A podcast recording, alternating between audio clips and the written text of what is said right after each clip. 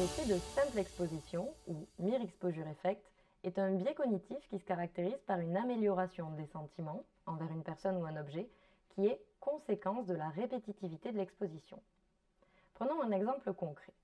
Il vous est certainement déjà arrivé d'entendre une musique pour la première fois et de ne pas l'apprécier. Mais à force de l'entendre, à force de l'écouter, vous finissez par bien l'aimer, voire par la chanter. Sans même vous en rendre compte, vous développez des attitudes plus favorables envers cette musique, parce que vous la connaissez. C'est l'effet de simple exposition en action. En fait, le simple fait d'avoir déjà été exposé à un stimulus rendrait nos jugements plus favorables. Cela peut s'appliquer à une variété d'objets ou de domaines, que ce soit des mots, des figures géométriques, des peintures, du design, ou même dans nos interactions sociales. Ce phénomène psychologique renvoie au développement de la préférence et de réponses plus positives envers quelque chose ou quelqu'un en raison de sa familiarité. Les travaux qui font référence sont ceux de Robert Zajonc. Le psychologue américain a conduit une série d'expérimentations dans les années 60 dans lesquelles il montre la robustesse de cet effet.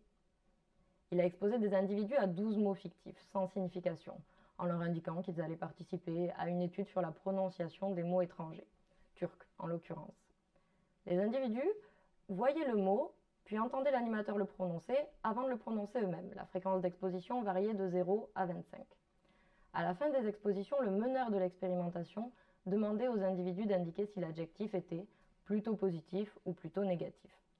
Les résultats montrent pour chacun des 12 mots que l'exposition répétée a provoqué une perception plus positive chez les individus. L'étude a également été reproduite avec des caractères chinois et avec des photographies de visage.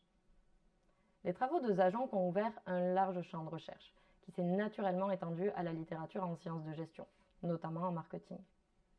L'effet de simple exposition a été envisagé sur les réactions des consommateurs face au logo, face au produit, face à la marque et une attention particulière a été réservée à la répétition d'une publicité. La répétition d'une annonce publicitaire favorise par exemple la mémorisation, de meilleures attitudes envers la publicité et envers le produit, et même une plus grande intention d'effectuer des recherches sur le produit. Mais attention, surexposer le consommateur à un stimulus de marque peut aussi engendrer des réactions négatives. Et oui, le risque est à l'usure. Lassitude, perte d'attention, non-volonté de revisionner la publicité sont autant de retombées négatives potentielles.